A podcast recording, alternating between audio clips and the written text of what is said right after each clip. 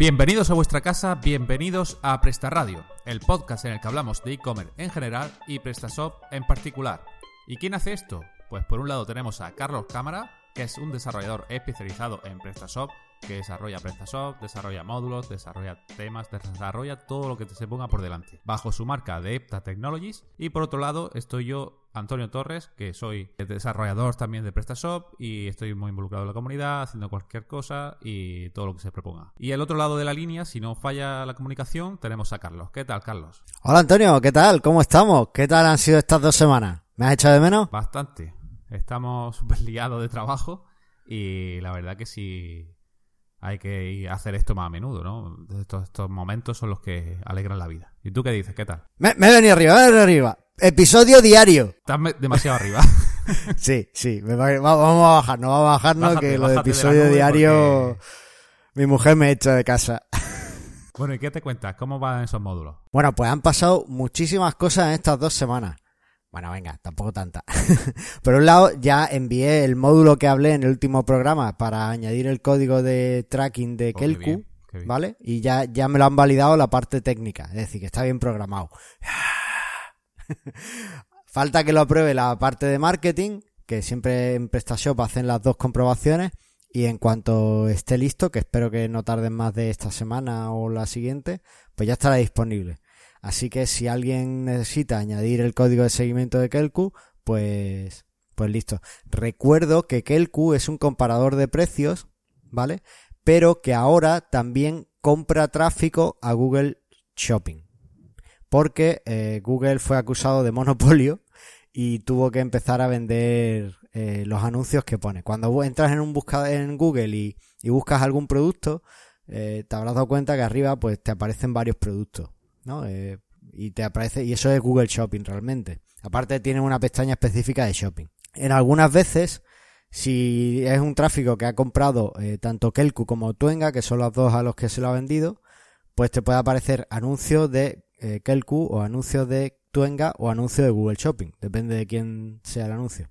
Entonces, este, este módulo lo que hace es que si tienes tus anuncios en Kelku, pues los puedes hacer un seguimiento y claro, como ahora con Kelku vas a tener mucha más visibilidad porque tiene ese tráfico que le está cediendo Google, pues bueno, pues es interesante tenerlo, ¿vale? Por eso, por eso era. Esto además no lo contamos muy bien en el último episodio, pues no lo tenía muy claro, pero ya he estado hablando con mi enano infiltrado y me lo ha, me lo ha explicado. Y por otro lado tengo otro módulo, tengo otro módulo ya eh, ahí calentando, cociéndose, ¿vale? Que sería para mostrar eh, un anuncio, un, un banner, un pequeño texto, un enlace, cuando alguien entre con su móvil de la aplicación móvil de tu tienda y que así pues puedan descargarse la aplicación. Acuérdate que los usuarios es verdad que no interactúan tanto con las aplicaciones, pero que nunca se las se las borran del móvil. Es muy raro que alguien se ponga y haga limpieza y quite aplicaciones. Entonces, siempre vas a estar en el teléfono de tu usuario. Así que bueno, esta sería una aplicación para que si alguien entra en tu página desde el móvil, pues animarle a que se descargue tu aplicación, ¿vale? Sería un Estupendo. módulo que haría eso. Esperando que salgan ya que- ambas- ambos módulos para comprarlos. Y a- bueno, aparte tú sabes que tenemos un montón de proyectos y de ideas en la cabeza de, de módulos que podríamos hacer Sí, y sí, es que no, no damos abasto. Ah. Y por otro lado está Joomla y, y clientes y consultoría y de todo. Madre mía. y eventos, y eventos. Y eventos, ahora hablaremos de eso. Bueno, pues Bueno, ¿y tú qué tal? Pues yo trabajando como un negro y, y poco más. No tengo tantas cosas emocionantes que contarte de yo no he desarrollado módulos ni, ni nada por el estilo aquí trabajando. Oye, que yo he sido administrador de sistemas y había cosas emocionantes todos los días. Yo tengo algunas peleas con el engine por aquí, algún cliente pesado, pero a partir de eso no, no mucho más. Al- alguna URL que no, que no se cambia bien, ¿verdad? Sí, sí, sí. Pero bueno, esos son problemillas que, que suelen salir. Así bueno, que echaremos la culpa a WordPress, que para eso está. eh, sí, porque era un WordPress. La verdad es que muy, muy mal, muy mal por parte de WordPress. que no se Acordaos, PrestaShop, nada de WooCommerce, PrestaShop. correcto. No, bueno, si alguien, alguno de nuestros oyentes usa WooCommerce y le gusta, Que pues deje de seguirnos. No, no, deje- que deje de seguirnos. No, no, hombre, que los tres oyentes que tenemos vamos a quedarnos en dos. No, no, no.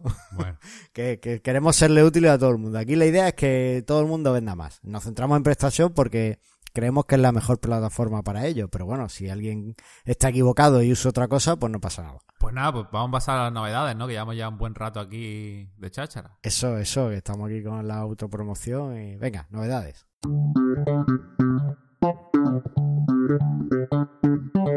Bueno, pues empezamos la primera novedad, eh, que mañana es San Valentín y yo no he comprado nada todavía y a lo mejor seguramente ni lo compre porque no suelo comprar cosas de estas.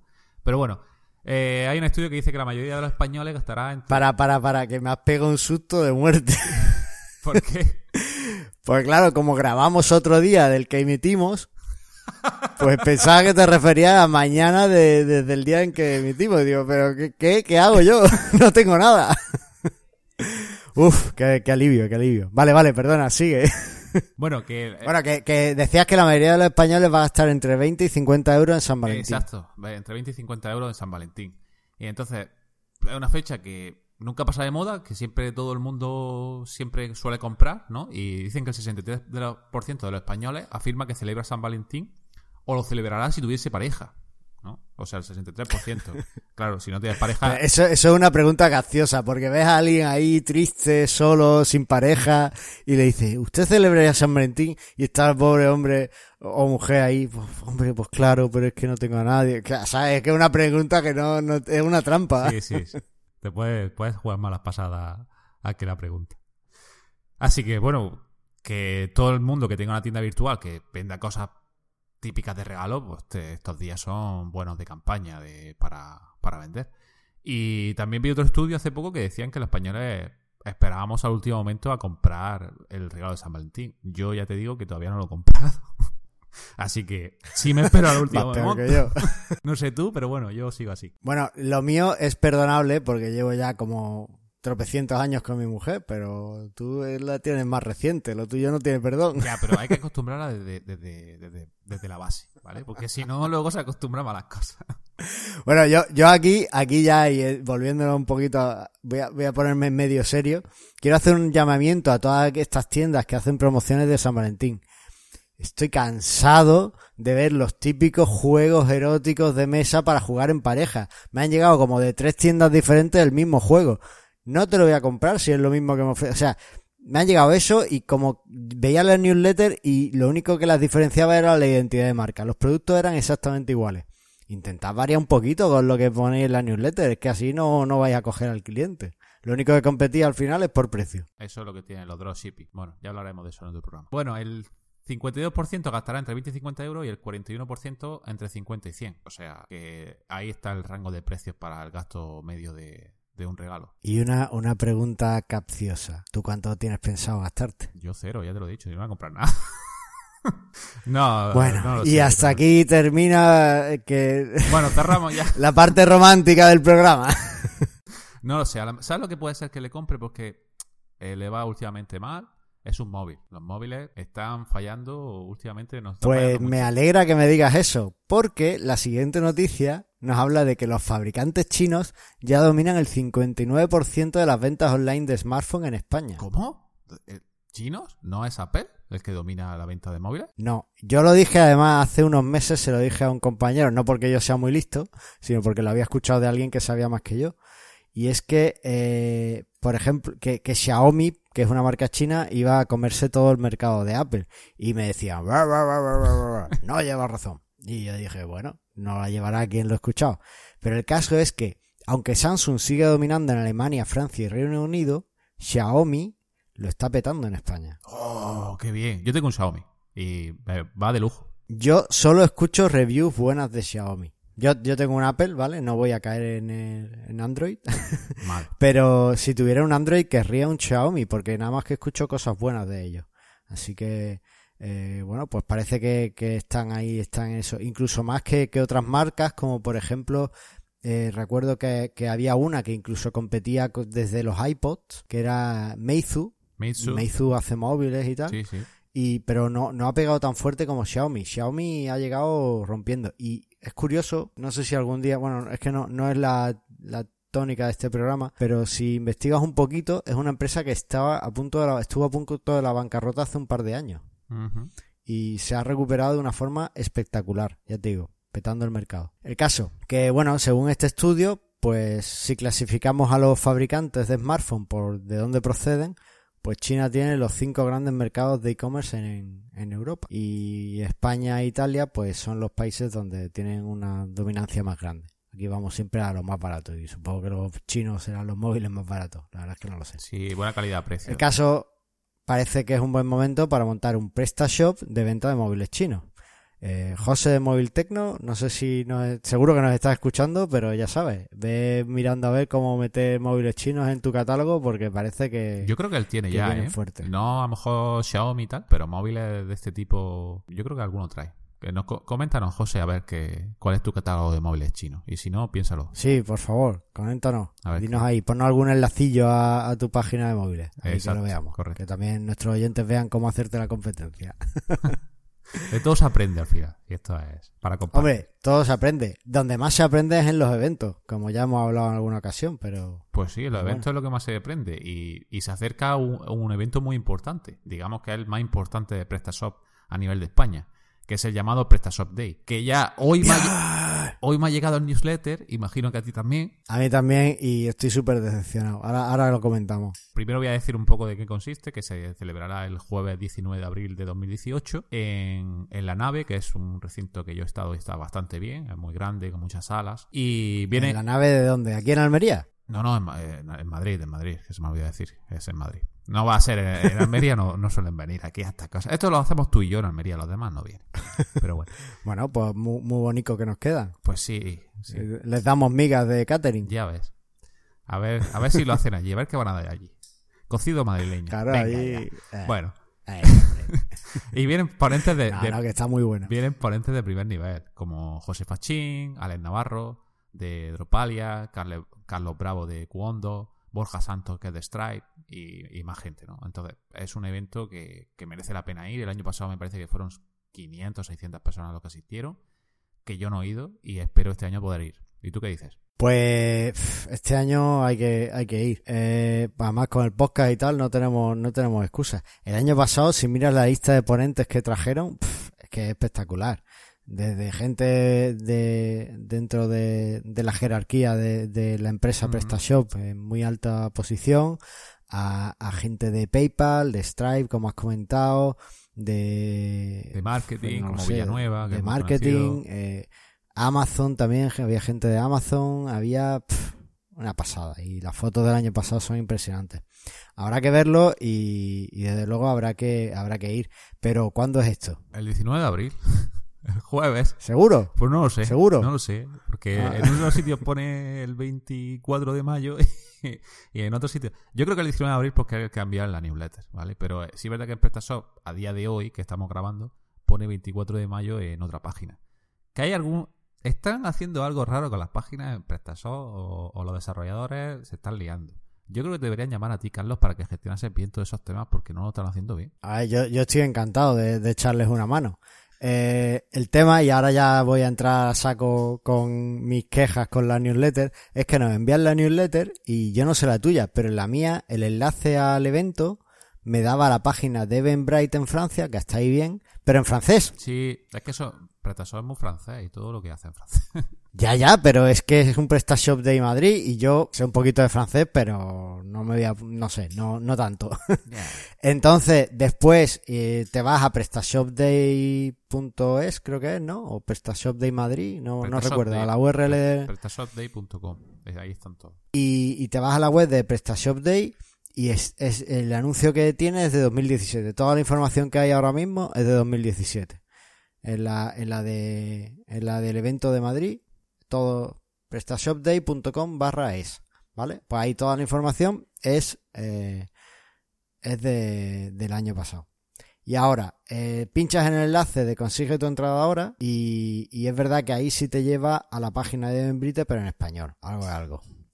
Pero, no sé, súper raro todo, no, no lo veo muy, no veo que hayan, que hayan cerrado. Se han precipitado a la- bien a el la- círculo. al anunciarlo, yo creo. Y después una, es que a lo mejor por, por defecto, pero como, como en Joomla puedes hacer esto súper bien y en PrestaShop realmente también, el tenerlo todo muy bien traducido, que, que aquí en la página de PrestaShop Day para introducir tu email esté todo en inglés, eh, eh, no sé, me parece muy confuso. Creo que se han precipitado con, con el envío de la newsletter, que tenían que haberle dado una vuelta más a, todo el ecosistema que tienen.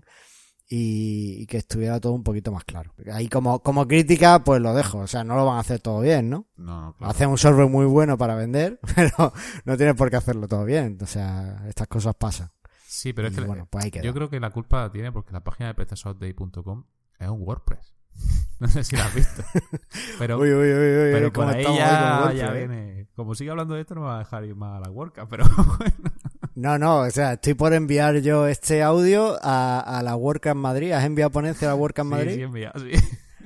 Pues voy a enviar este audio y ya que decidan si te meten o no, o si te meten solo para, para tirarte tomates o algo, porque vamos. No, es, coña, que, o sea que no, no tengo nada contra WordPress, ¿vale? Pero bueno, que lo que se podía haber escurrado un poquillo más a la hora de hacer la, la landing, haberla traducido bien, haberlo puesto todo correcto, antes de haberlo lanzado. Yo creo que se podían haber esperado un poquito más.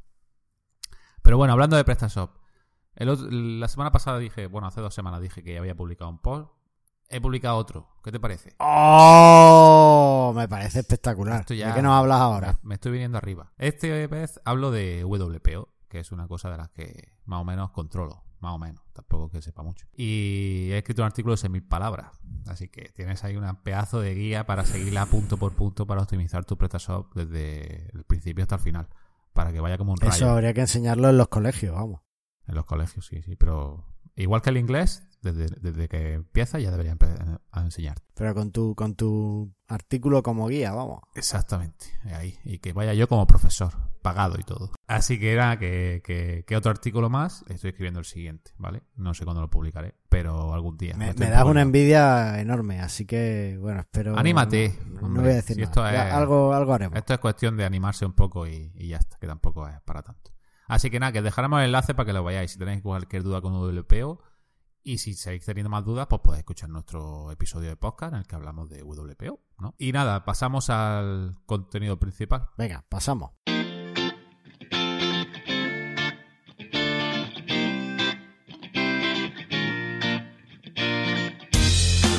Bueno, el tema del día eh, es errores frecuentes en la ficha de producto. Eh, hace dos programas hablamos de lo que debemos hacer, pues ahora vamos a hablar de lo que no debemos hacer o de lo que suele pasar que no está bien, ¿vale? Lo primero, incluir excesivamente características físicas o técnicas. Esto está muy bien, pero hay que mirar más por el usuario y darle un, vamos, unas características que sean más comprensibles para, para el propio usuario. ¿Tú qué dices? ¿Tú qué pondrías? Bueno, yo ahí tengo el corazón partido.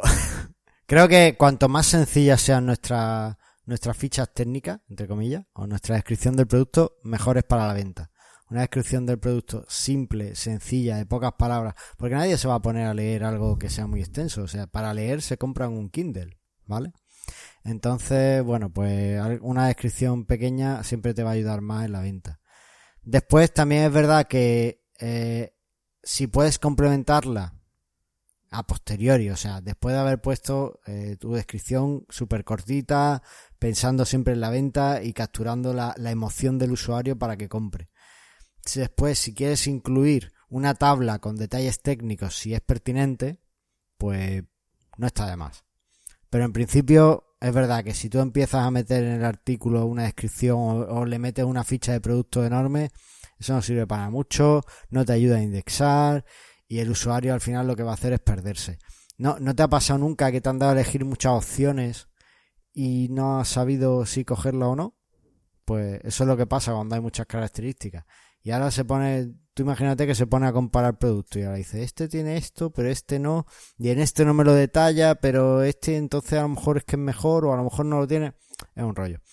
Así que sí, es un poco, eh, creo que es algo que, que hay que evitar. Que habría que evitar. O sea, lo, justo, intentando apelar siempre a, los sentimientos, a que el usuario vea el resultado que va a obtener con el producto. ¿Vale? Por ejemplo, no dice eh, con este, bueno, lo, lo que hacía eh, el iPhone, el iPod. El iPod no te vendía un reproductor MP3, eso lo vendía todo el mundo.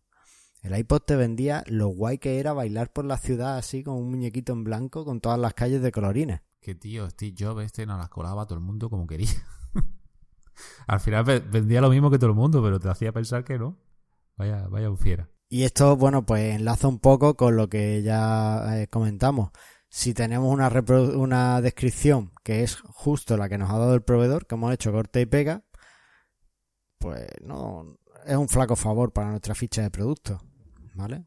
Para empezar, Google va a decir, eres igual que todos. Sí, sí, que me da una rabia eso de que eh, vea 20 tiendas virtuales con el mismo producto, con la misma descripción, con el mismo nombre, con el mismo precio. O sea, cambiar un poco, currarlo un poquito más y, y personalizar el contenido. Que esto no te vale para nada, que esto va a tener contenido duplicado, que así no va a posicionar en la vida. Pero bueno, ahí es mucho más fácil que el proveedor te dé el, CS, el CSV, lo importes y para adelante, que ponerte tú a escribir cada descripción una por una. Oye, y ya que estamos, una pregunta así fuera, fuera de lo que hemos hablado. Tú cuando entras en una tienda a comprar algo, ¿qué prefieres? ¿Que no haya ninguna descripción o que sea súper cortita de esto sirve para esto, así como que no te da nada de información? ¿O que sea la misma información que te han dado las 20 tiendas que has mirado antes? Hombre, para, ponerme la misma información que no me pongan nada. También depende del producto. Si voy a buscar algo técnico, sí prefiero que me pongan más, una descripción más larga y más extensa. O sea que, no podemos olvidarnos de a quién nos dirigimos, ¿no? Ni, ni, ni qué necesidades estamos cubriendo con el producto. El caso es que eh, tampoco podemos meter ahí en la descripción o en las zonas en las que sean como muy relevantes, en las que se mucho, información que al usuario pues no le sirve para nada, ¿vale? Por ejemplo, si tienes eh, una imagen del producto que muestra una certificación no sé qué que realmente nadie nadie mira de, de pues no sé hay, hay certificaciones que tienen por ejemplo la ISO 9001 pues que tu empresa la cumpla está muy bien pero que tú la la pongas ahí y la pongas con tus productos pues al usuario pues le da un poco igual que tu empresa eh, cumpla esa, esa certificación, ¿vale? Entonces no le vas a poner el sello de ISO 9001 en, en las fotos del producto, ¿vale? Porque es irrelevante, es que al usuario le da igual. Yo lo que quiero es que me llegue el producto, que el producto cumpla lo que necesito y que me llegue a tiempo. Como tú gestiones las cosas dentro de tu empresa, me da igual. Entonces, hay que intentar que si tenemos información irrelevante, queremos incluir a veces por diferenciarnos un poco de la competencia en los buscadores, por posicionamiento o tal. Hombre, lo, ideal es no ponerla, porque una información, si es irrelevante, es que es irrelevante. Y el buscador tarde o temprano va a considerarlo irrelevante y no te va a puntuar. ¿Vale? Pues los buscadores lo que quieren son las cosas que son relevantes para el contenido. Pero si no hay más remedio que ponerla, pues escóndela un poquito. Ponla por ahí abajo, en la zona que haya que hacer mucho scroll y tal. Esto me recuerda a cuando empezamos con esto de internet, hacer las páginas para la gente, y todas las empresas familiares tenían que poner una sección de quiénes somos de dónde venimos, historia de la empresa. Y te contaban ahí la vida del fundador que en los 60 pues cogía y llevaba las gallinas en un carro y después acabó montando una granja de huevos. Pues bueno, pues eso está muy bien como orgullo personal y tal, y, pero no está aportando tanto. No lo puedes poner, a la hora de vender huevos no puedes contar toda esa historia. Entonces, bueno, pues ocúltalo un poquito, déjalo ahí por si a alguien le interesa, pero, pero lo normal es que si no es relevante no le va a interesar a nadie. Sí, hay que fijarse más eh, o, destacar más la parte para el usuario, ¿no? Hay que siempre pensar en, el usuario y, y no solo en los productos, ¿no? En sí, de cómo, de cómo venderlos o de cómo posicionarlos. Tenemos que pensar más el texto que va dirigido a, nuestro público y, cómo hacer que, que, incitarle a comprar, como tú decías, de... Emocional. Emocional, emocional, exactamente. La compra emocional que eso te, hace que te, que, no sé, que te, que sin quererlo, eh, al final lo compras. ¿Sabes? Desde que, hacemos este podcast y, y, bueno, como eh, nos tenemos que poner al día de muchas cosas y tal, de neuromarketing y todas estas noticias que vemos y demás, me fijo un poco en mi, en mi comportamiento. Y es cierto que cuando voy a una tienda o estoy en una tienda y veo el producto, y lo veo, por, por ejemplo, cuando hay muchos productos en una estantería, ¿vale? Del mismo, son todos iguales pero como que, por ejemplo, te da la sensación de que los puedes tener todos. y compras uno, pero mentalmente es como si los estuvieras comprando todos, ¿sabes? Un poco te da esa satisfacción. Decir, voy a tener todo esto, no sé, es un poco... Eh, entonces, es pensar un poco en, en, la solución que le estás dando también al usuario y en, cómo se va a sentir cuando tenga el producto. Eh, lo que decíamos de Apple, Apple no vendía un reproductor MP3, eso es lo que hizo Microsoft con el Zune, ¿Tú conociste el Zune o eres muy joven? No, no. O sea, lo he escuchado, pero no. lo he escuchado tarde. Eres muy joven, ¿no? No, no soy joven. eres muy joven. Que, no me llegó a mí eso. Que, que Almería eso no llegó. Que eso llegaría a, tu ciudad, pero a la mía no llegó. A Sevilla. Yo estaba en Sevilla en aquella época. Bueno, pues. Pues sí. Eh, es igual. Microsoft vendía un reproductor de MP3 y Apple vendía la sensación de vivir la música en toda la ciudad. Es que cambia mucho. Pero eso sigue pasando, ¿no? con el, anuncio del último iPhone, que también con los auriculares eso inalámbricos, que se pueden a bailar y tal. Eh, algo parecido a, lo que me estás contando.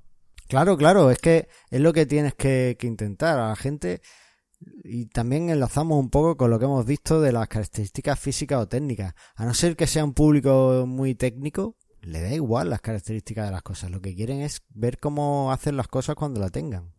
¿Vale? Quieren, quieren ver el resultado que van a obtener. Entonces tienes que apelar a eso cuando haces la página de tu producto. Tienes que apelar, por ejemplo, si vendes, voy a volver a pienso de perro. Si vendes pienso de perro, pues no le cuentes, esto es un pienso que tiene ácido omega 3 y ácidos oligoleicos y, tu perro va a estar muy bien. No, muéstrale un perro sano, muéstrale fotos de un perro eh, súper juguetón, súper vivo, que esté en un campo verde, que, que demuestre vida, que tal, eso sí va a hacer que tú vendas ese producto. Porque el usuario internamente, su cerebro, va a pensar que su perro va a estar así. A lo mejor el perro del que te compra ese pienso es súper feo, ¿sabes? De estos chuchos ahí que no hay por dónde cogerlo. Pero el tío ve ahí el Golden Retriever, todo bonito, recién lavado, en un prado verde y dice, mi perro va a ser así después de comerse un, un tazón de pienso de esto. Y, es así, somos así. Yo, yo me estoy observando y yo, yo también. Es decir, que todos somos así. ¿Vale? En mayor o menor medida, al final todos caemos. Y eso es lo que tenemos que intentar en nuestra práctica de producto. Tenemos que poner a un, a un marketing en nuestra vida, ¿no? Que nos haga cómo hacer pensar que a los demás le vaya a gustar o cómo, qué imágenes poner o qué decir, ¿no? Bueno, bueno, te, te estás poniendo ahí como súper filosófico, ¿no? Claro, es que llega el momento en el que, viendo que, que voy a tener que cambiar de profesión a, a, marketing, a marketingiano. Bueno, a neuromarketing, ¿no? Es lo que, lo que se lleva. Lo que se, lo que se lleva ahora. Y bueno, eh, uno de los errores muy típicos es lo de poner pop-ups y CTA por toda la página. Pero que da mucha rabia. Típico y que da una rabia que esté saltando todo el rato los pop-ups y. Y ahora lo hace mucho, no solo en tienda virtual, sino en los blogs, que cuando te vas a ir salta el pop-up diciendo suscríbete. Joder, no quiero suscribirme. Ya si quiero, ya lo pongo yo pero que me salte todo el rato pop Habría que ver, yo, yo ahí diría que, que revisen realmente las estadísticas que le dan. O sea, no, las cosas cuando se ponen en una tienda online, tú no puedes poner las cosas y decir, esto me han dicho que funciona. Tú las pones y las tienes que medir. Entonces yo le diría a nuestros oyentes que midan si esos pop-ups les están trayendo realmente una menor tasa de abandono. Porque yo creo que no. No, yo creo que tampoco, que se van más. Claro, o por ejemplo, si tienen muchos CTA, que vean cuántos CTA se usan en la página de producto. ¿Cuántas compras te llegan por eso? ¿O cuántas suscripciones a la newsletter te llegan por los CTA que tienes? CTA, los expertos en marketing dicen que hay que tener como mucho uno por página. Muy visible, pero uno. Entonces, si estamos en la fecha de producto, tu CTA tiene que ser compra. No hay otro. Y muy grande. Porque lo que quieres es que te compre. Claro, muy grande, muy visible. y con un color llamativo. Sí, lo que dijimos en otro programa al final, que, es lo que... Y que esté al lado del precio del producto, para que cuando vea el precio lo compre. Listo. Y una cosa que, que, también me revienta, que es que la gente, le, y más en PrestaShop, que dice, venga idiomas, venga idiomas, venga idiomas. Pero si luego no traducen los productos, y luego voy a cambiar de idioma y no está traducido. ¿Para qué quiero tanto idioma en mi PrestaShop si no me vale para nada? Haremos un capítulo de, de internacionalización para dar algunas claves de cómo hacerlo bien pero y, de cómo hacerlo medio bien. Bueno, no todo tiene que ser perfecto. A veces haciendo las cosas medio bien, pues funcionan también, ¿vale? Eh, pero esto de, no traducir las cosas, a mí personalmente me duele mucho. Y lo he comentado antes con el PrestaShop Day. Me duele que me lleve a una página en que las cosas están en francés, porque no es mi idioma, no estoy cómodo ahí. O me duele que en la página del PrestaShop Day el módulo de suscripción a la newsletter esté en inglés, porque no es mi idioma. Lo hablo perfectamente, pero no es mi idioma, no quiero que esté así. ¿Vale? Me siento más cómodo cuando esté en español. Entonces, eh, en una tienda online pasa lo mismo. Si llegas a una tienda y tienes ahí el idioma, no, no, está en otro idioma o estás mostrando la descripción del producto en un idioma diferente al que el usuario está comprando y el usuario ha seleccionado su idioma, pues ya vamos mal, ¿vale? Yo, en ese caso, casi que recomiendo, y mira que es algo que no, no se suele recomendar, pero yo recomiendo, es mejor tener una traducción automática de esta mm, que te hace Google Translate antes que tener la página en otro idioma. Porque bueno, con la traducción automática, pues quieras que no, le puedes dar al usuario alguna idea. Y alguna de las traducciones automáticas que tengas acertará y no será muy mala. Bueno. Y bueno, pues así puedes tenerlo. Sí. Bueno, yo te puedo poner algún, algún ejemplo de Google Translate. Hemos traducido alguna página. De eso. no, no, hay, hay cosas muy malas. Hay cosas Pero sí, no.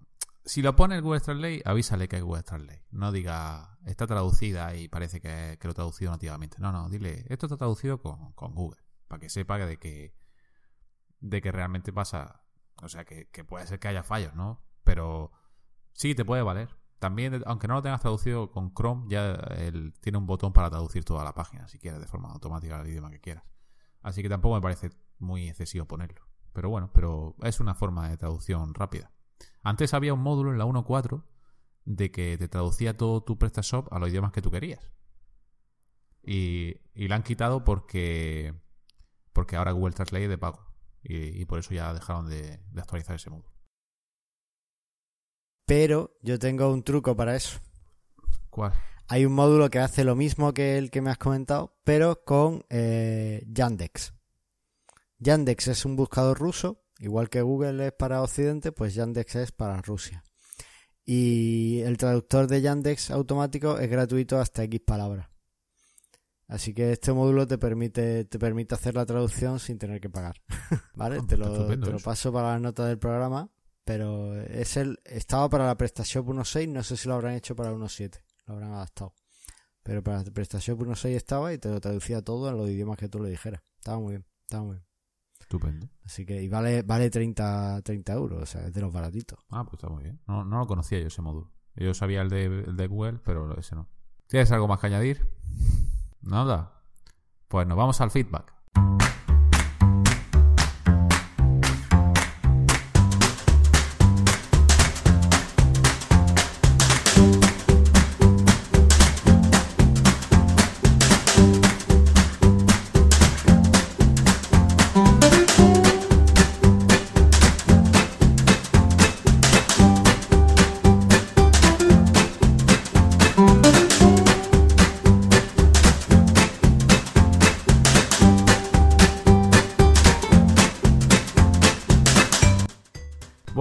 Vamos al turrón, a lo importante del programa.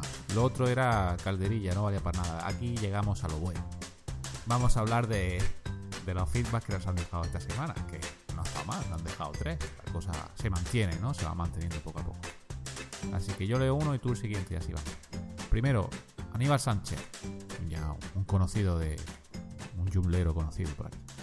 Nos dice, buenas, para todos los astur- asturianos interesados, aquí les dejo el link al grupo del Meetup donde se coordina el grupo de PrestaShop. ¡Oh, qué maravilla! Un grupo nuevo de PrestaShop en Asturias. ¿Qué te parece? Pues me parece genial, a ver si... eh, además, eh, estuve viendo el, el enlace al grupo y Aníbal hizo doble spam. ¿Ah, sí? Nos puso a nosotros el enlace del grupo y en el grupo puso el enlace a Presta Radio. Ah, muy bien, Aníbal, muy bien. Así que gracias Aníbal por, por la promo. y bueno, nosotros encantados, de verdad. Eh, si alguien de PrestaShop Asturias después de ver el enlace no- nos escucha, por favor enviadnos cuando, cuando tengáis algún meetup y lo ponemos en la, en la web, en nuestra zona de eventos, para que bueno, así intentar que lleguéis a más gente. Y lo comentaremos también en el programa, si, si entra dentro. Claro, claro, y lo comentaremos por aquí y nos enviáis si queréis los vídeos de las presentaciones que hagáis, en fin, todo, todo lo que se os ocurra, que nosotros encantados de, de darle promoción. Bueno, y ahora me tocaba a mí, claro. bueno, pues tenemos uno que, que, a mí me hizo mucha ilusión porque eh, además de ser un oyente que no había comentado todavía, pues parece que es un oyente nuevo. Es de Alex y, y además lo tenemos cerquita. Dice, saludos de otro almeriense. Acabo de descubrir la web y lo del Meetup en Almería. Gracias por la difusión de PrestaShop. Hace falta dar a conocer todavía más lo que ofrece PrestaShop.